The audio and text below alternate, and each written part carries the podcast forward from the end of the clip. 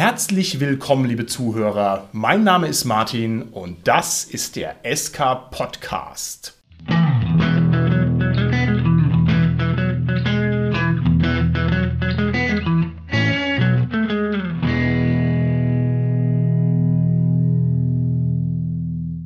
Mit mir im Studio sind meine lieben Gäste, der Dominik, der Carsten und der Holger. Hi, hier ist der Dominik.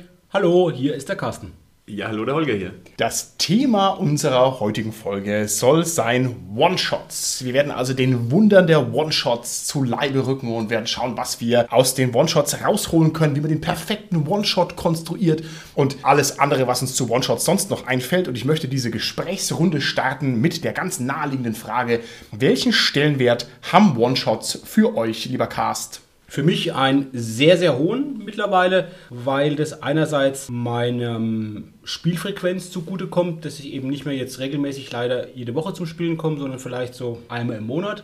Und das einfach dazu super passt, wenn man halt dann eine gewisse Zeit zwischen den Spielsitzungen hat, dass man nicht drauf aufbauen muss.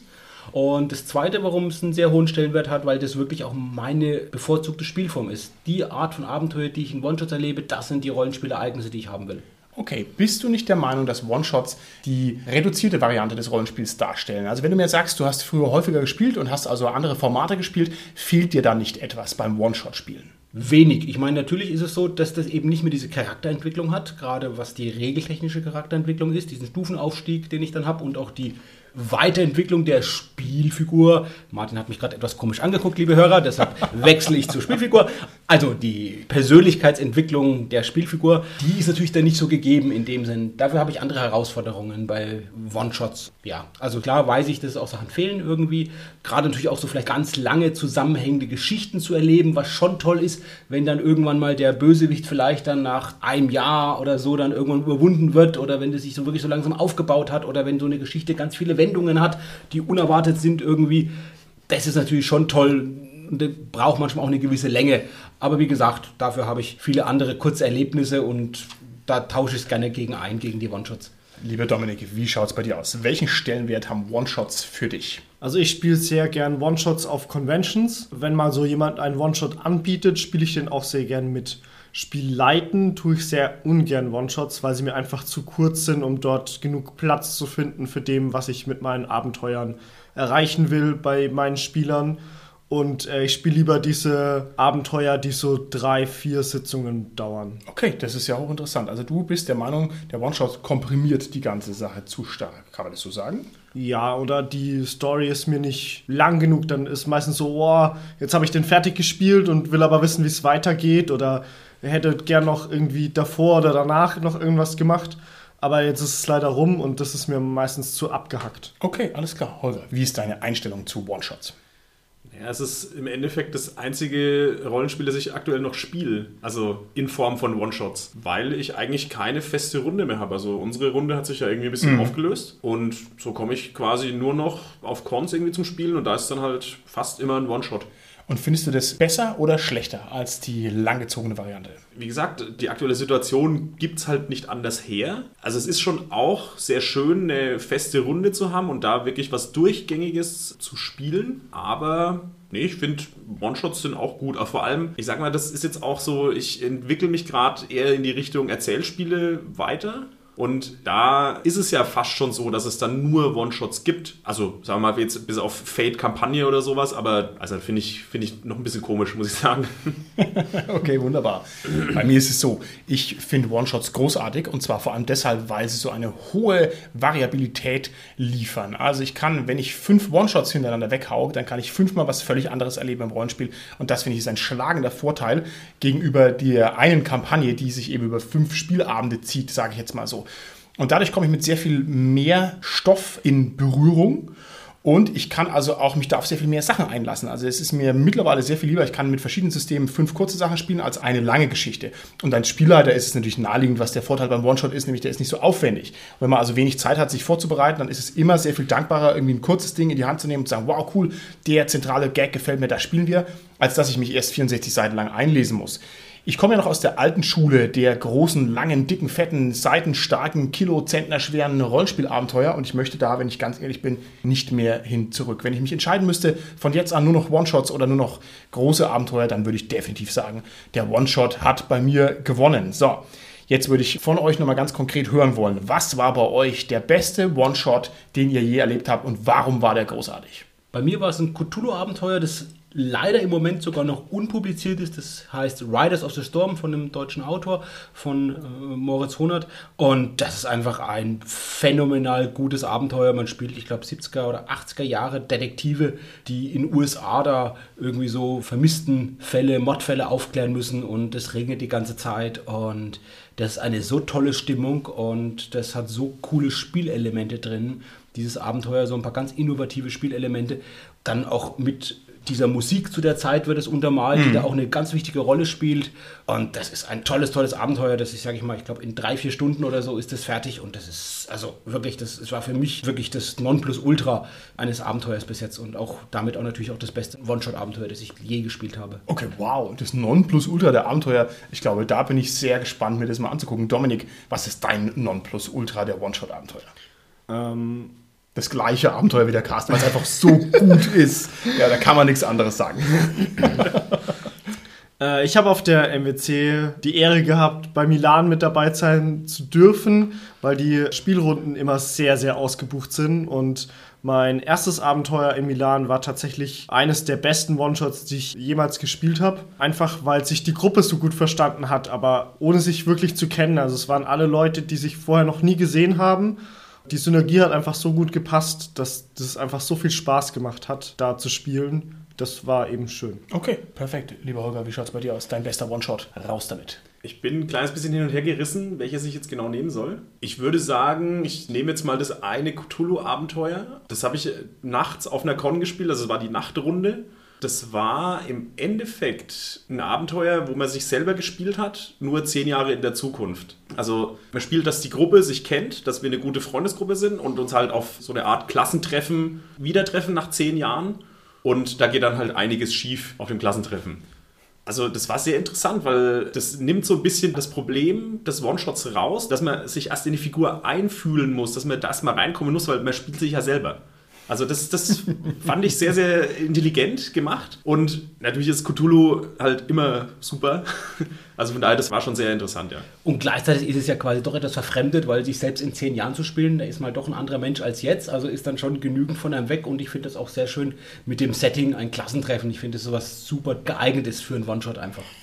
so ein bestimmter Anlass, ja. da kommen alle zusammen, ja. man weiß auch, was ist der Anlass für das Treffen und das ist in dem Fall das Klassentreffen. Ne? Also es gibt einen Grund, warum man sich jetzt ja. da versammelt. Klingt sehr spannend. Habe ich leider noch nicht gespielt.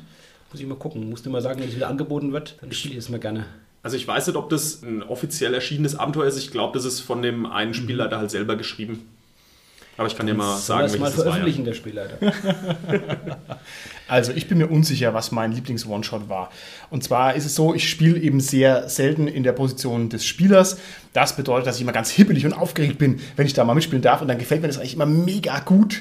Und ich kann jetzt hier also zum Beispiel hier dem guten Carsten die Referenz erweisen. Also sein Abenteuer Filmriss hat mir phänomenal gut gefallen. Und auch hier beim Dominik, was haben wir gespielt? Tales of the Scarecrow, der Lamentations-Brecher, voll gut. Also war wirklich großartig. Und ich hatte auch gerade ein ganz schönes Rollenspielerlebnis mit Midgard, wo wir mal einen One-Shot gemacht haben. Also ich tue mich sehr schwer als Spieler des festzumachen, weil One-Shots oft einfach sehr gut funktionieren. Man springt rein, ist im Wasser drin, haut drauf und es ist einfach eine tolle Rollenspielfahrt ohne Ballast, sag ich mal.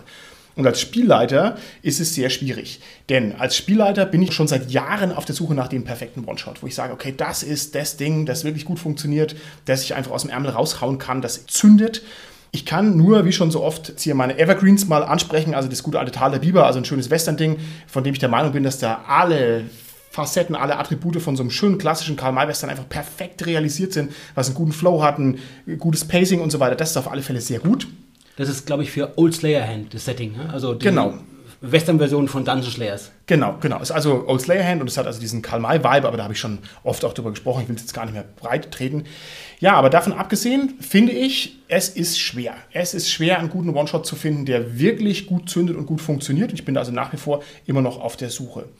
Hattet ihr schon mal negative One-Shot-Erfahrungen? Hattet ihr schon mal einen One-Shot, der euch explizit nicht gefallen hat? Und warum nicht? Ja, ich hatte schon mal eine Einführung in ein Fantasy-System und das hat mir deshalb nicht gefallen, weil halt die Zeit total verplant war. Das war auf einer Con und die Con war dann auch zu Ende. Und das hat dann überhaupt nicht hingehauen, weil eigentlich war gesagt, okay, wir sind noch zwei Stunden vor Ende der Con fertig und dann ging es schon zum Ende der Con und wir waren immer noch nicht fertig und dann musste das irgendwie halt beendet werden. Das hat auch deshalb zeitlich nicht hingehauen, weil die Einführung mhm. in das System, in die Welt am Anfang so lang war, dass dann gar nicht mehr so viel Zeit zum Spielen war. Deshalb war es halt etwas unbefriedigend, dass es dann so quasi so mittendrin dann einfach vorzeitig beendet werden musste. Und es war auch kein gutes Ende dann gemacht. Es war halt einfach unterbrochen, aufgehört und ja, das war es halt jetzt. Und okay. Das war einfach dann von daher sehr unbefriedigend, auch von der Planung, die man halt individuell hatte für die Con auch. Ja, ach so. Weil ich wollte eigentlich noch was anderes machen dann bis zum Ende. Hieß ja zwei Stunden vorher sind ja. wir gut fertig und dann war es doch nicht so und ja. Ach, interessant. Da hat es sozusagen noch einen Kollateralschaden bewirkt, mhm. ne? Also das bis in die echte Welt hinaus abgestrahlt ist. Okay, interessant. Dominik, wie schaut es aus bei dir? Was war dein schlechtester One-Shot? Weh, du sagst irgendwas von mir. Ich Tal weiß. der Bibel. genau, so ein eitler Spielleiter, der denkt, das wäre das beste Abenteuer und macht immer das gleiche. Ja, jetzt passe ich auf, Dominik. nee, es war tatsächlich auf einer Con und der Spielleiter konnte sein eigenes Abenteuer nicht richtig und das System sowieso nicht. Ähm, ich habe mir dann kurz sein Buch genommen, habe ihm dann die Regeln erklärt von seinem System und dann konnten wir das Abenteuer auch zu Ende spielen. Aber er war dann quasi als Spielleiter nur noch anwesend und hat dann ungefähr gesagt, wo es lang geht. Und wir haben halt dann das Abenteuer selber zu Ende gespielt. Es hat auch, glaube ich, ein anderes Ende gehabt, wie er sich das vorgesehen hat. ähm, ja, es war wirklich eine Katastrophe. Zumal dieser Spielleiter noch etwas aufgeregt war, glaube ich. Also er hat nicht wirklich äh, gut Sätze rausgebracht. Und ja, es war einfach wirklich ätzend. Er hat sich dann öfters mal Kaffee und Kuchen geholt auf Anweisung. Ich konnte, dann in der Zeit, ich konnte dann in der Zeit wenigstens kurz das Buch durchlesen von dem System, was ich mir danach sogar gekauft habe. Also das System war gut, aber. Du hast echt gesagt, jetzt geh dir mal noch einen Kaffee holen. Und der arme Kerl hatte halt schon vier drin. Und das, ja, und, und noch einen Kuchen holen, weil dafür musste man echt lang an. Okay, dann hat er auch noch einen Koffeinflash gehabt. Was seid ja. ihr für böse Spieler? Aber es könnte ja auch das wirklich beabsichtigte didaktische Werbekonzept gewesen sein. Erstens, dich zu aktivieren, dass du von dir aus Interesse hast, das Regelwerk zu lesen. Und dann hat es ja auch der Erfolg bewiesen, weil du hast es ja dann gekauft danach. Hey, das ist doch mal eine Folge hier für den SK-Podcast hier. Planvolle Spielleiter-Fails. Mann, ey, wenn ich mir das überlege, viele Spielleiter, die sind vielleicht gar nicht schlecht, sondern die machen es absichtlich. Boah, hier, ja, da tun sich Gedankenwelten auf. Holger, was war dein schlechtester One-Shot und warum? Tal der Biber, ja. so Als ich das zweite Mal Tal der Biber gespielt habe. Also mir geht es da ähnlich wie dem Carsten, dass es auf einer Con war und wir das Abenteuer nicht fertig gebracht haben. Also dass wir auch zum Ende hin quasi schon von den äh, Orgas, also das, das war dann zur Nacht hin, es war auf der MWC, so im hinterletzten Raum waren wir irgendwie und also haben gar nicht realisiert, dass wir noch da sind und sind schon so zum Aufräumen gekommen und dann so, ach, ihr seid ja noch da und spielt? Ähm, ja, wir müssen euch jetzt mal rausschmeißen, so ungefähr. Also wir konnten es halt nicht zu Ende spielen, beziehungsweise wir hatten im Endeffekt so einen Zwischenstopp und wir hätten dann noch weitermachen können. Also es, es war jetzt nicht das super unbefriedigende Ende, aber es war halt nicht fertig gespielt. Und das ist schon ein bisschen ärgerlich dann. Zu den nicht fertig gespielten One-Shots möchte ich aber auch noch mal was sagen. Also ich hatte ein wunderschönes, nicht fertig gespieltes One-Shot.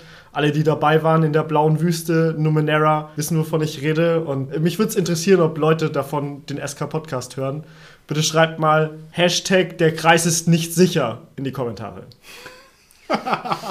wow. Und jeder, der gerne simulieren möchte, er wäre dabei gewesen, macht genau das Gleiche. Der schreibt auch Hashtag, der Kreis ist nicht sicher. Ja, bitte. Und dann sind alle inkludiert. Das finde ich großartig. Meine schlechte One-Shot-Erfahrung war auch auf einer Convention und ich sehe hier schon mal ein Muster. Ja, also liegt wahrscheinlich daran, dass die Conventions sich einfach so für den One-Shot eignen.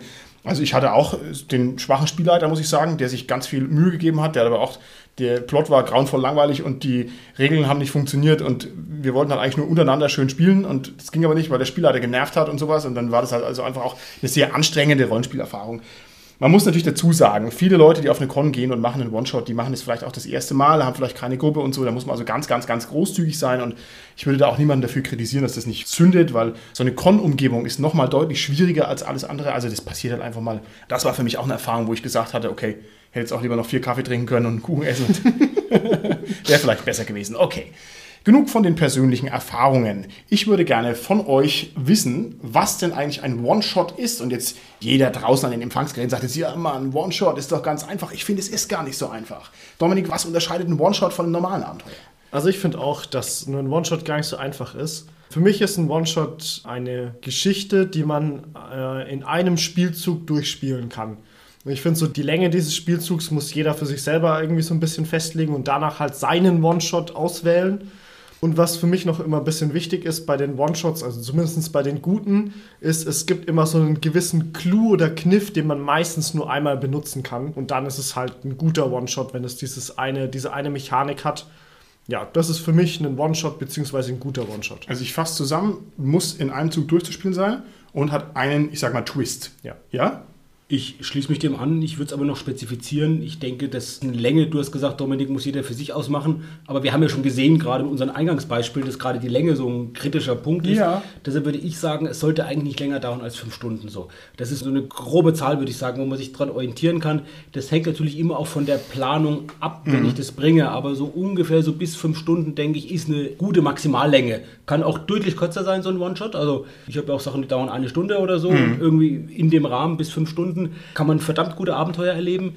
Das ist, was ich sagen würde. Und was du gesagt hast, auch Dominik, dass das in einem Rutsch durchgespielt werden muss, ich würde auch sagen, inhaltlich ist es quasi eine abgeschlossene Geschichte, die dieses Gimmick, dieses besondere Ende oder so, wie du angedeutet hast, kann das haben, muss ich nicht notwendigerweise haben, hat es oft und bietet sich auch gut an oder so, aber es ist irgendwie eine abgeschlossene Geschichte, die irgendwie doch zu einem Anführungszeichen, nicht positiven, aber guten Ende kommt. Also, dass es irgendwie eben ein stimmiges Ende ist und, und dann dadurch abgeschlossen ist die Geschichte. Also finde ich alles ganz gut, was ihr sagt. Zeitliche Dauer ist auf alle Fälle ganz wichtig. Ich würde etwas flauschig formulieren. Ein One-Shot muss in den Zeitslot passen, in den einen. Na, und es kann also durchaus auch nur eine Stunde sein, wenn es ultra kurze Abenteuer sind oder es ist halt der Abend oder meinetwegen ist es die Rollenspielnacht, aber da muss es reinpassen. Also es kann nicht sein, dass es dann irgendwie gestückelt ist. Dominik, du hast gesagt, ein schöner Twist und du hast gesagt, es muss inhaltlich abgeschlossen sein. Ich würde sogar noch weitergehen und würde sagen, es muss nicht nur inhaltlich abgeschlossen sein, sondern es muss danach sozusagen ein Dead End haben. Also danach kommt nichts mehr. Ja, es geht nicht mehr zwingend weiter. Mir ist schon klar, dass man den One-Shot auch als Einstieg benutzen kann. Das geht auch, aber dann ist es vielleicht eher ein Vorspiel für eine Kampagne und Teil einer Kampagne. Aber so ein richtig klassischer One-Shot, da ist ein Schluss. Und das ist auch der Grund, warum Cthulhu so ein One-Shot-System ist, weil man halt sagt, na gut, alle sind eh wahnsinnig verrückt, angebissen oder irgendwas und dann bietet sich das dafür einfach an. Ich würde gerne von euch wissen, zeichnet sich ein One-Shot dadurch aus, dass die Figuren für den One-Shot vorgefertigt sind oder ist das fakultativ? Also ich würde sagen, es ist nicht obligat, dass die Figuren, wie gesagt, vorgefertigt sind, aber sogenannte Jörn Buddelmann von Cthulhu's Ruf, der hatte den schönen Namen inszenierte One-Shots geprägt und den finde ich eigentlich ganz gut. Das gehört ja dazu mit den vorgefertigten Figuren, wenn die quasi inszeniert sind. Ja, dadurch bietet sich an, für viele One-Shots mit vorgefertigten Figuren zu spielen. Aber es muss nicht sein. Es gibt viele gute One-Shots auch, die eben nicht mit vorgefertigten Figuren sind. Und da gibt es zwei, drei Möglichkeiten, wie One-Shots auch ohne vorgefertigte Figuren sein können. Das kann sein, dass der Spieler da einfach mehrere Figuren so im Ordner hat und man einfach wahllos dann welche auswählt, so Allround-Charaktere, sag ich mal. Das andere ist, dass jeder seine eigene Spielfigur mitbringt. Und die dritte Möglichkeit ist, dass man sich wirklich für diesen One-Shot vor dem Abenteuer schnell noch Figuren generiert. Das ist natürlich auch wieder systemabhängig bei bestimmten Systemen, wo es halt schnell geht, bietet sich das an, das zu generieren. Es gibt sogar ein cooles Cthulhu-Abenteuer. Ich kriege den Titel nicht genau hin, aber das heißt irgendwie sowas wie Atomic Bikini Girls oder so in der Art irgendwie.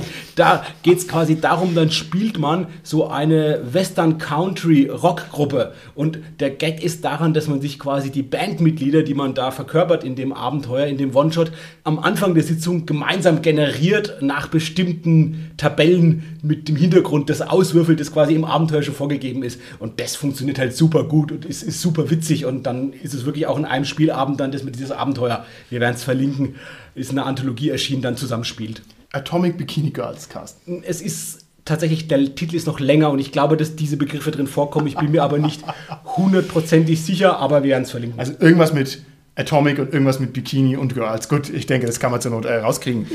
Alles klar. Okay, ich würde noch anmerken, dass vorgefertigte Figuren nicht das gleiche sind wie vorgefertigte Figuren, sondern da gibt es bei weitem himmelweite Unterschiede. Also ich war mal in einem One-Shot, da war die Figuren-Hintergrundgeschichte dermaßen umfangreich, dass ich es also nicht geschafft habe, das zu verstehen. Also wenn ich mir dann zwölf andere NSCs merken muss und was ich für Beziehungen zu denen habe, dann wird mir das zu viel, das kann ich nicht. Und da gibt es natürlich auch den One-Shot, wo ich sage, hier Dominik, rat mal, was für eine Figur ich spiele. Äh, Ich bin auf der Suche nach dem Pferd meines Vaters.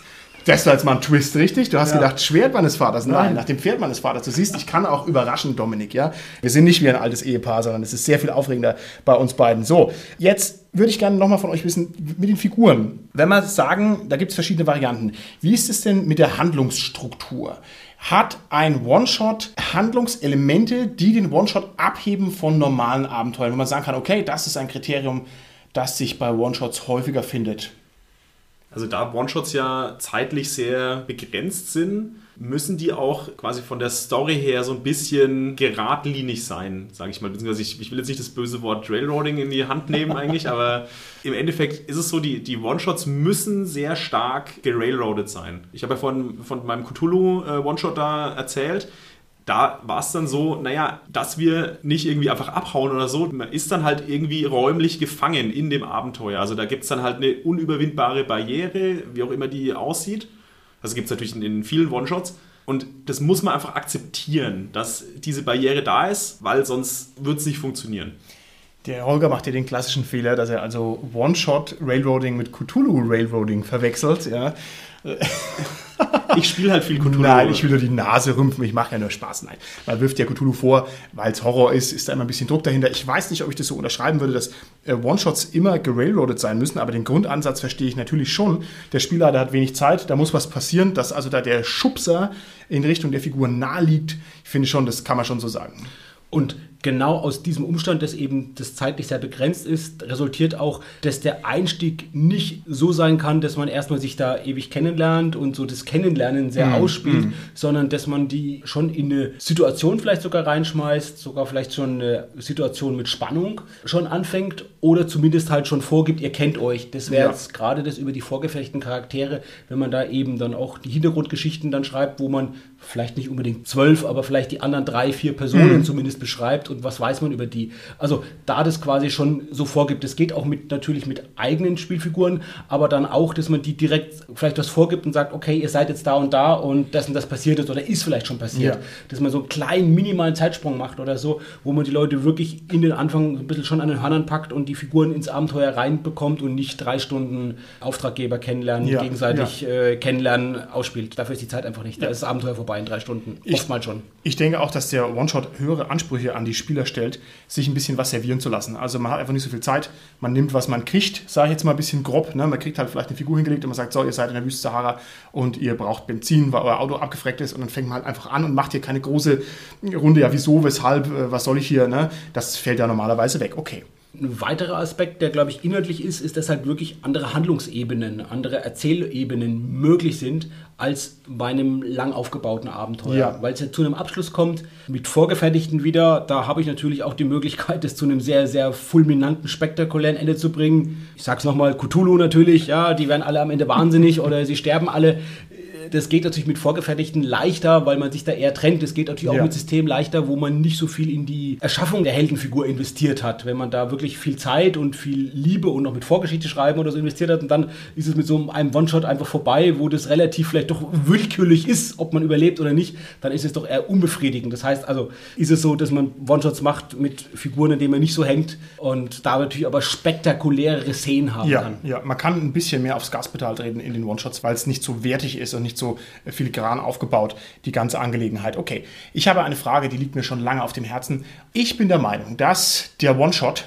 eine Abenteuerform ist, die sich eigentlich steigender Beliebtheit erfreut. Und zwar liegt es daran, wir werden alle älter, wir haben weniger Zeit und eigentlich ist der One-Shot genau das, was man so handeln kann. Ne? Also wenige Seiten Text, die man lesen muss, wenig Zeit, um den umzusetzen, leichte Anschlussfähigkeit, also diese ganzen Ballastgeschichten vom Rollenspiel fallen da komplett weg.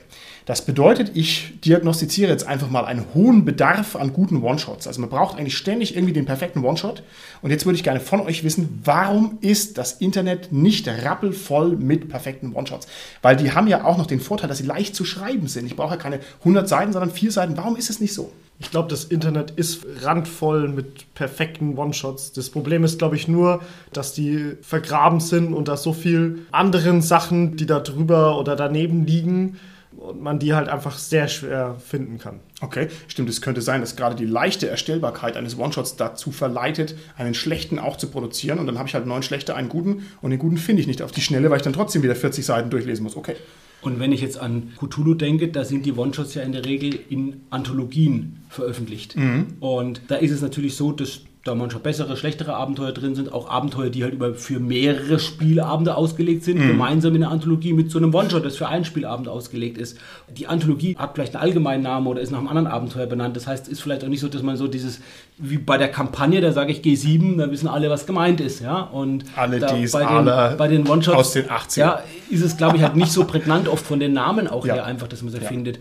Was ich auch interessant finde, wenn man sich so die Let's Plays Szene anschaut, dass es da doch erstaunlich viele Kampagnen auch gibt, Ja, die gespielt werden. ja. Wobei ich auch gerade finde, dass durch One-Shot sich auch für Let's Plays natürlich super Ja. eignen, weil wer schaut sich denn die Kampagne an? Das ist, wenn man sich so bei Let's Plays Kampagnen anschaut, die jetzt, sage ich mal, über fünf oder zehn Spielabende gehen oder noch länger, gibt es wirklich einige und auch gut gemachte. Aber wenn man sich da anschaut, die Zuschauerzahlen, die nehmen nach dem Endezug quasi erstmal stetig ab und dann bleiben sie oft so auf so einem, so einem Level oder so, aber die nehmen halt von der Folge 1 zu Ja. 2 ist halt echt ein ganz schöner Gap meistens, wo es runtergeht mit dem.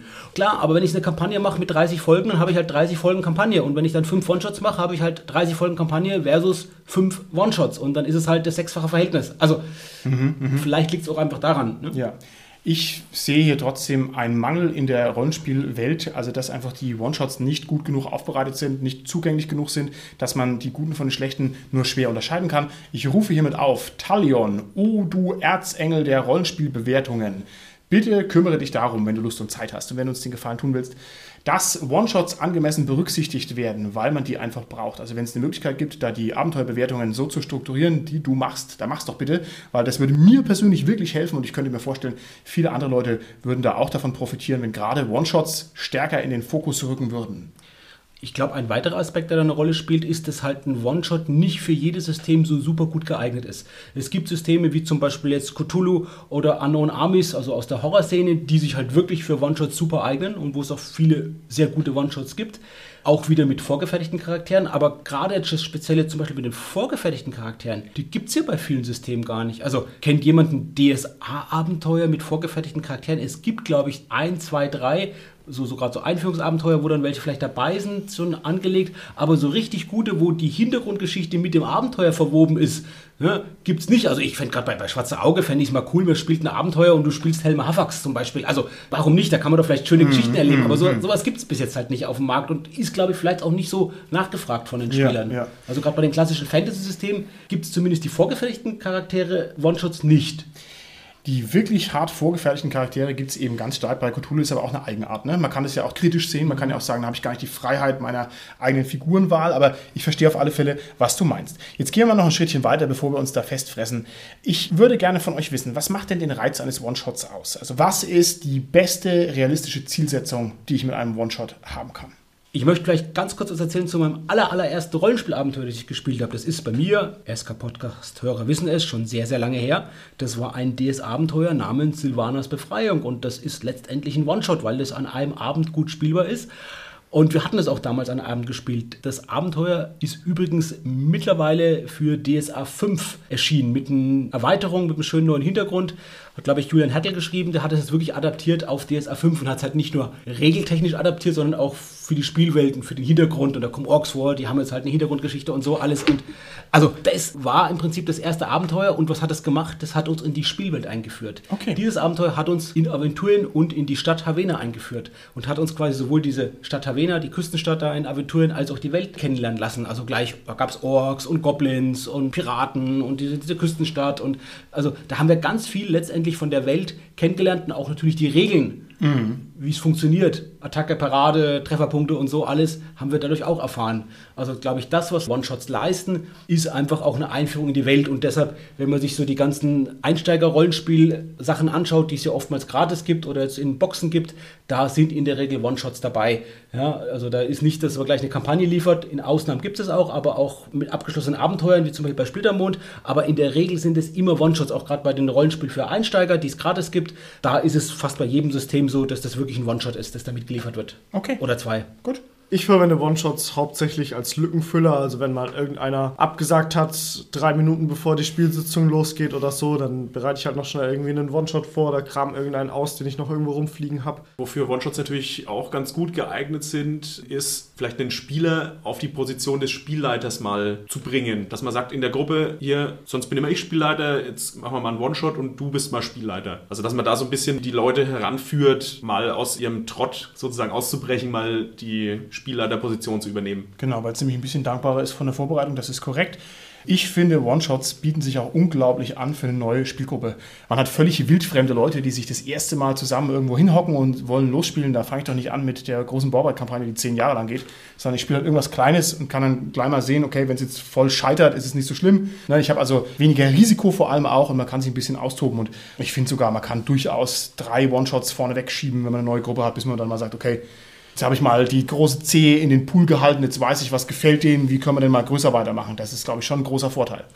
Und ihr habt es ja schon gesagt, das bietet sich halt an auch für Cons. Wenn ich auf Cons ein Abenteuer anbiete, dann ist halt ein One-Shot gut. Und nicht jetzt ein Abenteuer, das ich weiß, das geht jetzt mit sich 12 oder 16 Stunden. Das geht auch auf Cons oder auf privaten Spielertreffen, wenn ich halt weiß, okay, ich habe vielleicht zwei Tage, wo ich mit den Leuten spiele und das vorher klar kommuniziere. Aber das ist ja schon eine andere Einstiegshürde Ja, einfach. ja, ja. Und deshalb ist ein One-Shot halt da auch sehr, sehr dankbar. Und 16 Stunden, Carsten. Ich weiß nicht, wann ich das letzte Mal 16 Stunden Rollenspiel gespielt habe. Vier Stunden kriege ich hin. Vielleicht mal am Wochenende. Aber 16 ist ja bizarr. Genau, deshalb ein One-Shot. Und ein weiterer Vorteil, der damit verbunden ist, wenn ich jetzt mit einer Con spiele, ihr habt es ja auch schon gesagt, wenn ich mit neuen Leuten spiele, da weiß ich ja oft nicht so, wie es funktioniert. Die Lösung, wie bei so vielen, ist bei den One-Shots dann natürlich, wenn ich mit vorgefertigten Charakteren spiele, da kann ich ein bisschen die Varianz, die unterschiedliche Spielertypen mit sich bringen, ein bisschen dadurch Ja. eingrenzen, indem ich halt bestimmte Sachen durch die vorgeschriebenen Spielfiguren schon vorgebe einfach. Und so, dass es auch dann wirklich mit verschiedenen Besetzungen doch irgendwie immer relativ gut läuft und eher wie geplant läuft. Okay, alles klar. Dann würde ich sagen, gehen wir jetzt mal ein Schrittchen weiter und widmen uns der Frage, wie gelingt ein perfekter One-Shot? Und wir haben ja schon gehört, so ein One-Shot kann auch ganz schön in die Hose gehen. Wir haben also durchaus auch negative One-Shot-Erfahrungen gemacht. Jetzt wollen wir uns mal ein bisschen daran tasten an die verschiedenen Aspekte, mit denen man einen One-Shot auf die Schiene setzen kann. Ich würde gerne von euch wissen, wie wähle ich denn für einen One-Shot das ideale Setting? Stellen wir uns doch mal eine Convention-Situation vor, nur dass wir gedanklich im selben Universum uns befinden. Was für ein Setting bringe ich mit für meine Convention, damit ich einen möglichst zuverlässigen Spielerfolg habe bei meinem One-Shot? Wie müsste sich das Setting auszeichnen? Also man hat es ja schon immer ein bisschen gehört, so eine eingegrenzte Spielwelt, sag ich jetzt mal, dass man halt sagt, okay, man hat irgendein unüberwindbares Hindernis, wo man dann halt die Spielwelt ein bisschen begrenzt, damit sie nicht so weitläufig wirkt, einfach damit man die Leute ein bisschen besser lenken kann. Dann glaube ich, dass es sehr wichtig ist, dass man Leute nicht überfordert in einem One-Shot. Also, dass es nicht diese Situation gibt, wo keiner mehr weiß, wo man hin muss. Und der Schwierigkeitsgrad, wenn man das so nennen darf, sollte relativ gering sein. Ja, weiß nicht, ob jemand anders noch was einfällt. Ich finde es schon ganz gut, was du gesagt hast. Also vor allem die Anschlussfähigkeit muss halt gegeben sein. Ne? Also ich gehe am besten nicht mit irgendwelchen bizarren Sachen auf eine Convention, sondern mit Dingen, die jeder kennt. Zum Beispiel mit Katzen im Weltall. Ja? Da weiß jeder sofort, aha, Katzen im Weltall, klar, kenne ich, habe ich schon viel davon gelesen, gehört, Let's Plays gesehen, ja, Brettspiele gespielt, Kartenspiele, Merchandise gekauft. Ne? Also da ist einfach unmittelbar klar, was da los ist. Ne? Wohingegen schwierigere Systeme, wie zum Beispiel irgendwas Fantasy, ja, da weiß immer keiner, was soll das jetzt? Was ist ein Magier? Weiß keiner. Ne? Carsten, was fällt dir noch ein? Ja, wobei ich da gerne einhaken möchte, weil ich finde, gerade bei dem Setting, was die Chance von One-Shots ist, ist ein bisschen kuriose Settings zu spielen, kuriose Rollen zu spielen, ja. Eine Putzkolonne zu spielen, irgend sowas. Gibt es keine Grenzen, ja. Eine Raumstation, wo da einfach äh, Astronauten sind, die dann vielleicht ein Raumschiff Kontakt bekommen und dann sind dann Katzen drin zum Beispiel, ja, da haben wir ein Crossover zu Katzen im Weltall. Also ich glaube, da sind die Fantasie keine Grenzen gesetzt. Was es letztendlich wieder irgendwo doch limitiert vom Zeitlinien her, ist auch nicht nur die Zeit in echt, hatten wir ja gesagt, so fünf Stunden, du hast gesagt, Martin, man kann auch zehn Stunden spielen, wenn das vorher abgeklärt ist, völlig in Ordnung, aber dann ist halt nach zehn Stunden Schluss. Das bedeutet aber auch inhaltlich im Abenteuer, dass die Zeit nicht zu lang ist. Also ein Abenteuer, das über einen Zeitraum von einem Jahr spielt, ist eher für einen One-Shot schlecht geeignet. Das kann ein Abenteuer durchaus sein, was an mehreren Tagen spielt, wo ich halt Sprünge mache, wo ich halt immer nur einzelne Szenen beschreibe und dann Sprünge machen muss, aber auch konkrete Anlässe, die vielleicht jetzt ein paar Stunden dauern, die bieten sich halt an für einen One-Shot oder was, was ist wirklich Handlungen, die sich über vielleicht wenige Tage erstrecken. Das ist was, was sich sehr, sehr gut anbietet für einen One-Shot. Ich finde, das hast du ganz hervorragend gesagt, lieber Carsten, dass du jetzt hier gerade so schön formuliert hast. Wir spielen mal was Kurioses, wir spielen eine Putzkolonne. Ja, ich finde, das ist ganz clever, weil natürlich ist es kurios, weil man würde nicht erwarten, im Rollenspiel eine Putzkolonne zu spielen, aber gleichzeitig ist eine Putzkolonne was, was man sich unmittelbar vorstellen kann. Also es ist gleichzeitig kurios, weil es unerwartet ist, aber auch nicht kurios, weil sich jeder was darunter vorstellen kann. Und ich glaube, dass diese Vorstellbarkeit schon ein hoher Wert ist. Wenn ich nämlich erst ankomme, muss man eine total bizarre Science-Fiction-Welt erklären mit Energiestufen und Ebenen und transdimensionalen protoplasmischen Wesen, dann kann ich es eigentlich vergessen für einen One-Shot, weil es zu aufwendig ist. Ich denke, es ist schon besser, man hat irgendwas zum Anbeißen. Gehen wir noch einen Schritt weiter. Was mache ich denn mit den Regeln? Das ist ja die zweite Krücke beim Rollenspiel. Ich will also jetzt einen One-Shot spielen, habe wenig Zeit und muss jetzt irgendwie den Jungs und Mädels am Tisch servieren, wie die Regeln funktionieren. Wie mache ich das? Da würde ich genau den gleichen Ansatz wählen, die du gerade für die Weltbeschreibung genannt hast. Du hast ja auch gerade gesagt, bei der Weltbeschreibung eben nicht erstmal eine Mods-Weltbeschreibung vorne weggeben, sondern eher was Bekanntes spielen, wo man doch relativ gut in die Situation reinkommt. Mhm. Und genauso würde ich es bei den Regeln machen. Ich würde am Anfang gegebenenfalls eine kurze Regeleinführung machen, wenn ich mit Leuten spiele, die das System nicht kennen. Mhm. Wenn ich mit Leuten spiele, die das System kennen, überhaupt kein Problem. Also ja, das ja. ist natürlich klar. Ich spiele mit Leuten, die kennen das System nicht. Also eine kurze Regeleinführung machen, gegebenenfalls, wenn es überhaupt notwendig ist. Dann vielleicht auch ein Exzerpt der wichtigsten Regeln wirklich auf einen kleinen Handout den Leuten vorlegen und ja. geben. Kann man machen als Hilfe. Und das, was ich wirklich am meisten favorisiere, ist, dass man die Regeln on the go im Abenteuer ja. beim Spielen ja. tatsächlich erklärt. Also gerade wenn ich jetzt zum Beispiel Cthulhu leite, klappt das wunderbar. Da muss ich vorher null Regel erklären mit Leuten, die noch nie vorher Cthulhu und noch nie Rollenspiel gespielt haben. Klappt es bei jedem bis jetzt, dass ich die Regeln im Abenteuer erkläre wenn es dann soweit kommt. Das Einzige, was ich denen erkläre, ist vorher die Fertigkeitsproben, was bedeutet, dass die die halt selbst initiieren können und selbst sagen, ich gucke jetzt mal, ob ich in der Bibliothek was finde und das halt dann auf Prozent Bibliotheksnutzung würfeln. Das ist das Einzige, was ich denen vorher erkläre, aber das ist wirklich dieser eine Satz gewesen vielleicht und alles andere, Kämpfe, wie sie funktioniert und etc., Stabilitätsverlust bei Cthulhu jetzt, um bei dem Beispiel zu bleiben, mache ich alles im Abenteuer. Also Cthulhu funktioniert sozusagen so gut, dass man es auch mit Leuten spielen kann, die vom Mythos keine Ahnung haben, die nicht wissen, was ein Würfel ist, die nicht wissen, was ein Tisch ist und die nicht wissen, wo sie eigentlich sind und was sie hier gerade machen. Und es funktioniert trotzdem. Das ist großartig. Ich würde sogar noch ein Schrittchen weitergehen. Ich würde sagen, ich belaste mich einfach nicht mit einem schweren System.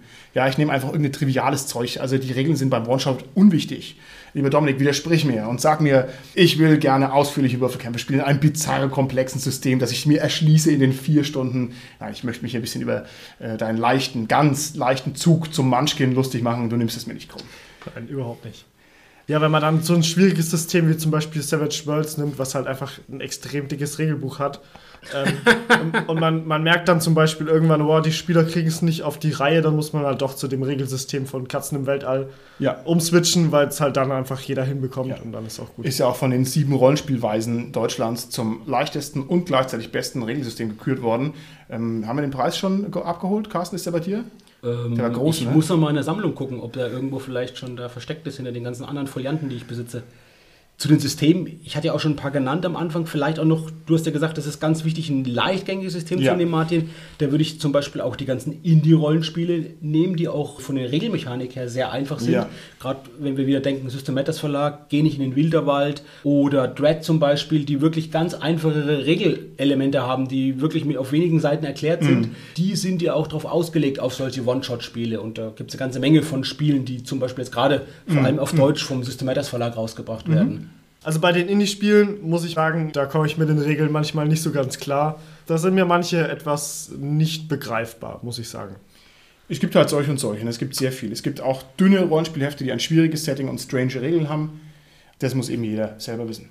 Also das war auch was, was ich eigentlich die ganze Folge über schon sagen wollte. Es kommen ja jetzt immer mehr Spiele raus, die gar nicht mehr darauf angelegt sind, dass man damit eine Kampagne spielen kann, sondern die wirklich einen Spieleabend perfekt füllen die quasi wirklich einen Spielabend immer als One-Shot füllen, aber nicht mehr. Also man kann wahrscheinlich mit Dread theoretisch Kampagnen spielen, bin ich mir jetzt gar nicht so richtig sicher. Aber wenn ich mir Ten Candles anschaue, das ist ja quasi nochmal die Verstärkung von dem Cthulhu-Effekt. Weil bei Ten Candles ist von Anfang an klar, alle Figuren sterben am Ende. Das ist immer so. Es ist so. Und was eben so ein System wie Ten Candles oder vielleicht auch so Kagematsu, was die einem vorgeben ist, die geben nicht nur die Regeln vor, mhm. sondern auch genau das spezielle Setting. Ja? Und sowas wie Dread lässt sich natürlich auf verschiedene Settings wieder spielen, aber einige von diesen Systemen, die geben sogar das Setting mit vor noch und ganz eingeschränkt. Man muss vielleicht dazu sagen, Dread, wer es nicht kennt, ist das Spiel, wo man einen Jenga-Turm hat und muss dann statt eine Probe zu würfeln ein Holzstückchen rausziehen. Das heißt, die Proben werden immer schwieriger und wer den Turm umschmeißt, der stirbt. Sehr clever. Ja, das sind natürlich solche Spielkonstruktionen, die einen ganz präzisen Regelmechanismus haben, der ganz präzise auf ein Setting abgestimmt ist. Die sind natürlich dadurch auch limitiert. Das heißt, ich kann damit halt keine Heldenreise spielen, weil es einfach nicht geht. Ne? Was sich natürlich auch anbietet, sind die ganzen Oldschool-Sachen, die Oldschool-Renaissance-Sachen. Es gibt also ganz viele schöne Dungeon-Crawl-Geschichten, die eigentlich auch total One-Shot geeignet sind, wo man weiß, die sind sehr kompakt, die funktionieren gut und das ist ja so ein bisschen das Gegenstück zu den Erzählspielen. Auf der anderen Seite des Globus sind also hier die Oldschool-Renaissance-Geschichten und die sind absolut geeignet für One-Shot.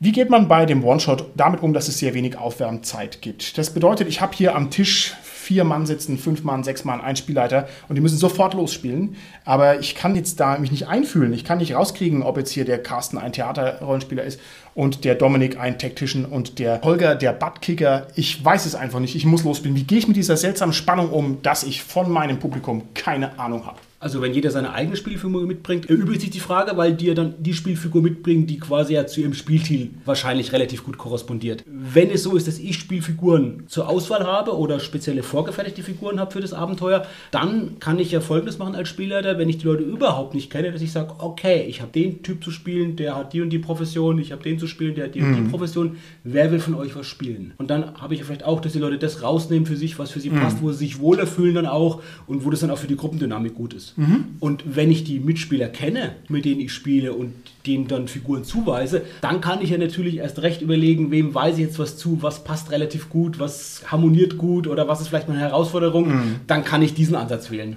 Okay. Und ansonsten die verschiedenen Spielstile unter einen Hut zu kriegen. Ich meine, das hat man in normalen Gruppen ja auch schon immer das Problem. Und ich denke, in einem One-Shot ist es nicht so schwierig, weil ich glaube nicht, dass da die Spielstile so prägnant sind wie in einem normalen Abenteuer, sag ich jetzt mal, was man über längere Zeit spielt. Weil sich der Tactician vielleicht ein bisschen mehr zurücknehmen kann und der Theaterspieler vielleicht ein bisschen mehr zurücknehmen kann und alle eben halt nur mehr ein bisschen erwarten, was von dem Spielleiter kommt und sich ein bisschen mehr bedienen lassen, wie jetzt, wenn man in einem selbstständigen Abenteuer ist, was ein bisschen länger geht. Okay, da stimme ich dir zu. Ich würde aber sagen, aus dieser offenen Haltung der Spieler, die sich ein bisschen darauf einlassen müssen, erwächst auch eine Pflicht des Spielleiters, dass er nämlich seinen Stiefel durchzieht. Also wenn ich keine Zeit habe, mich auf meine Mitspieler am Tisch einzustimmen, dann muss ich einfach machen, was ich machen will. Und wenn es halt ein Skirmish werden soll, dann wird es halt ein Skirmish. Und wenn es aber eine taktische Herausforderung werden soll, dann wird es halt das. Und wenn es aber ein Theaterdrama ist, dann wird es halt das. Und ich befürchte, der Spieler, der sollte sich dann nicht so sehr verunsichern lassen, sondern sollte sagen, okay, das habe ich mir überlegt, es ist ein One-Shot, go. Ja, da würde ich also lieber riskieren, dass dann im Kreis meiner Spieler ein, zwei damit nicht 100% bedient werden, als dass ich mich da verästele. Oder ist es zu egozentrisch gedacht? Ich würde nämlich schon sagen, dass beim One-Shot der Spielleiter mehr Macht hat und auch ein bisschen dominanter sein darf, einfach damit es funktioniert. Weil ansonsten ist alles so arbiträr, das kann gut auch in die Grütze gehen. Ja, und ich glaube, das ist auch genau das, warum wir die ganzen One-Shots alles so unterschiedlich aufnehmen. Also wir sagen halt, oh, den One-Shot fand ich gut, weil der hat halt einfach genau das getroffen, was ich erwartet habe. Und den One-Shot fand ich vielleicht nicht so gut, aber vielleicht fanden das die anderen zwei Spieler, mhm. die mitgespielt haben, halt super toll. Ja. Und das ist halt dann einfach so. Das ist wie ein Film, den gucke ich mir halt an und äh, die Hälfte des Kinos sagt, der war super und die andere Hälfte sagt, naja gut, ich war halt drin. Und du hast recht. okay. Ich möchte den Gedanken von dir gerade noch weiterführen, Dominik. Du hast gesagt, dass sich natürlich schon die unterschiedlichen Spielstelle gar nicht so stark auswirken im One-Shot. Und ich glaube, das liegt einfach auch daran, dass ja alle von vornherein wissen, dass es ja eine Spielsitzung ist, die jetzt eben fünf oder acht Stunden dauert, aber dann wirklich auch zu Ende ist, wo eben nicht die Zeit ist für zu große Eskapaden. Mhm. Und genauso auch, wie du gesagt hast, Martin, dass die natürlich auch jeder Spieler dann auch weiß, okay, dass er dem Spieler da gewisse Sachen zubilligt, auch gewisses Railroading und so. Und ich glaube auch, es ist eine Selbstselektion da, dadurch, dass ein Abenteuer als One-Shot angekündigt ist und dadurch, dass auch das System dazu genannt ist oder vielleicht auch noch dazu schreibt, es gibt vorgefechte Charaktere, beispielsweise wie jetzt bei Cthulhu oder Unknown Armies, ist es dann natürlich auch so, dass dann natürlich die Spieler, die bestimmte Art von Spiel mögen, sich dafür dann eintragen oder melden, wenn es jetzt auf einer Con ist und da eine gewisse Auswahl ist. Und ich glaube, deshalb eben da wirklich das gar nicht so stark das Problem ist. Also ich kenne es wirklich auch nicht, muss ich sagen. Ich habe schon viele, viele One-Shots gespielt und ich habe nicht bis jetzt erlebt, dass unterschiedliche Spielstile so ein Problem sind. Es gibt Einzelfälle, wo man das schon merkt, wo das Gruppenkonzept nicht zusammenpasst, wo einige Spieler ein anderes Spiel spielen als die anderen und dann sich die Gruppe gerade teilen will, was dann echt ein Problem ist für so One-Shots. Mhm. Das habe ich vereinzelt erlebt, aber bei der weitaus größeren Zahl der One-Shots, die ich gespielt und auch geleitet habe, ist das nicht aufgetreten. Jetzt haben wir uns schon über die Figuren unterhalten und wir haben uns über das Setting unterhalten und wir haben uns unterhalten über die Regeln. Ich würde gerne noch von euch wissen, soll ein One-Shot eher originell und innovativ sein oder soll er sich an bekannten Elementen orientieren? Also ich bin der Meinung, es sollte ein bisschen von beidem haben. Zum Beispiel, wie man das in den vielen Lamentations-Abenteuern hat. Alles ist sehr greifbar und man glaubt, man kennt alles, aber dann irgendwann kommt dieser Twist oder dieser ganz spezielle Mechanismus in diesem Abenteuer und man denkt, wow, warum? Ja. Und es ist so cool. Das ist, ja das ist so cool. Das ist das weirde Element am Rollenspiel. Das ist so sau cool. Und ich glaube, aus ganz vielen verschiedenen Gründen sind One-Shots genau dafür prädestiniert, solche weirden, ungewöhnlichen, abstrusen, wirklich äh, ganz kuriosen Inhalte zu bringen weil das eben zeitlich begrenzt ist und wenn es halt nicht passt für die Spieler, das eben dann nicht jetzt eine Kampagne ist, die jetzt über zehn Sitzungen geht und die sich in dieser komischen Nebenwelt, in der sie jetzt gerade befinden, in der sie gelandet sind, dann äh, wo alles andersrum ist, als man es kennt und die damit überhaupt nicht zurechtkommen, die Spieler oder die Spielfiguren dann nicht, eben zehn Abende damit aufhalten muss ja. und vielleicht halt das eine Stunde hat und dann ist auch wieder gut. Und das andere, glaube ich, eine ganz praktische Sache, wenn solche ungewöhnlichen Ideen von Autoren dann an Verlag herangetragen werden, dass die Verlage vielleicht auch selbst sagen, naja gut, es ist ein ganzes langes Abenteuer damit als Hauptmotiv durchzustehen, mhm. das wollen wir nicht riskieren. Aber wenn es ein kleines One-Shot ist mit 10, 20 Seiten in der Anthologie, wenn es nichts ist, dann sind die anderen Abenteuer noch gut und dann mittelt sich, glaube ich, so ein bisschen raus oder so. Aber gerade so diese ungewöhnlichen Sachen, das sind ja oft dann die Highlights ja, von den. One-Shots. Das sind ja wirklich genau die, wo dann jeder sagt, hast du das schon gespielt, hast du das schon gespielt? Gerade die mit den tollen Twists natürlich zum Ende, ne? Das sind halt genau die, auf die ich auch abfahre und die ich einfach spielen will. Ja. Also für mich das Ende ganz, ganz wichtig. Wenn ich so ein richtig tolles Ende habe, also super, das ist genau das, das perfekte One-Shot, wo ich auch gesagt habe, natürlich, Raiders of the Storm hat natürlich auch so ein grandioses Ende, aber nicht nur, aber natürlich hat es das auch. Ja. Es ist lustig, dass der Carsten den Twist ans Ende setzt. Ich hätte halt eigentlich gesagt, der Twist ist irgendwie in der Mitte. Also der Carsten spielt völlig anders Rollenspiel. Ich würde auch sagen, also das finde ich zum Beispiel an Tales of the Scarecrow so cool, weil der Twist ganz am Anfang ist. Also das beginnt mit dem Twist, aber er ist halt so nicht einordnbar und schwebt halt so die ganze Zeit über diesem Abenteuer. Und das macht es, glaube ich, halt auch so ein bisschen aus. Und ich finde auch, wenn das halt auch so ein bisschen variabel ist, ist das sehr interessant. Und ich glaube, das ist das, was One-Shots ausmachen sollte, dass sie halt sehr interessant sind. Okay, dann müssen wir jetzt schnell die SK Podcast Thesentime starten, um hier noch den Hörern draußen an den Empfangsgeräten das zu geben, was sie hören wollen. Also jeder darf jetzt wieder mitdenken und darf, während ich meine These formuliere, versuchen, sich dazu zu positionieren, während mein Cast noch verzweifelt versucht, ja oder nein zu sagen, ja oder den Weg des Holgers geht. Wir werden es mal sehen. Also, erste These.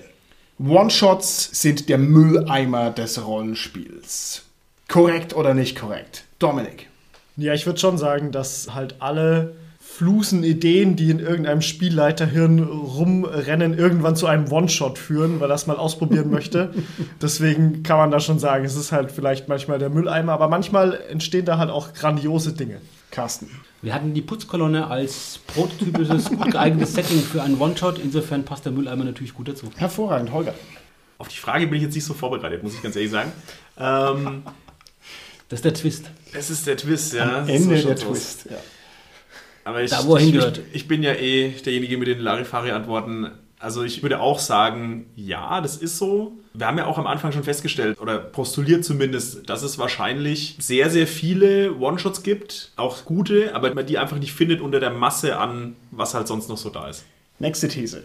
One-Shots sind die Allzweckwaffe des Rollenspiels. Ist das korrekt oder ist das nicht korrekt? Carsten. Ja, aber ah, es hängt natürlich vom System ab, weil es ist leider nicht für jedes System so gut geeignet.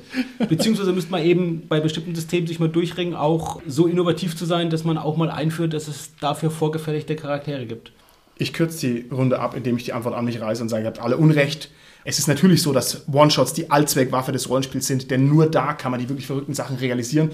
Und da sind die neuen Entwicklungen noch am ehesten möglich. Ihr könnt mir nicht erzählen, dass ihr in den 128-seitigen Abenteuer irgendwelche wirklich originellen Sachen drin unterbringen könnt. Das ist viel zu riskant, ja, das ist viel zu schwergängig, aber im One-Shot geht alles und deswegen ist es eigentlich, ja, eine wundervolle Angelegenheit. Okay, letzte These. One-Shots sind reduziertes und daher defizitäres Rollenspiel. Stimmt es oder stimmt es nicht, Dominik? Ja, natürlich stimmt das, weil man einfach nicht so viel Platz hat für die ganzen anderen Sachen, die das Rollenspiel halt auch noch mit ausmachen. Okay, Carsten? Stimmt natürlich nicht. Das ist die Form des Rollenspiels, die wirklich heutzutage den größten Reiz hat und die einfach toll ist und so ist es. Also ich würde sagen, nein. Und zwar sieht man ja an dem Erscheinen von vielen, vielen neuen Systemen, die genau auf so One-Shot-artige Sachen ausgelegt sind und die vollwertige Rollenspielprodukte sind, dass das die Entwicklung ist. Also es ist halt nicht das, was man unter dem alten Begriff Rollenspiel versteht, würde ich mal sagen. Es könnte tatsächlich sein, wie es der Holger sagt, dass die Zeit der riesen Rollenspielprodukte langsam dem Ende zugeht. Also in dem Sinne, dass die großen langen Kampagnen einfach nicht mehr so viele Käufer finden, dass man nicht mehr so Bock hat, sich auf solche langen Sachen einzulassen und dass die One-Shots in Zukunft eigentlich eher noch an Rückenwind gewinnen. Ich bin gespannt, wie es weitergeht. Martin, was war denn eigentlich der letzte One-Shot, den du jetzt gespielt hast? Das war Katzen im Weltall. Ich weiß gar nicht, ob ihr den schon kennt, der ist ganz neu raus. Und zwar ist es so, da ist man irgendwie an Bord des Forschungs- und Erkundungsschiffes SS Nepeta Kataria, also die SS Katzenminze, ey, die Autoren, die haben nur Flaus im Kopf. Und das ist, glaube ich, das Lieblingsschiff von Sergeant Titankralle. Und da hockt die Mannschaft im Mannschaftsraum fest. Und der One-Shot funktioniert folgendermaßen. Also man würfelt am Anfang schnell seine Fellfarbe aus und dann noch eine Beziehung zueinander.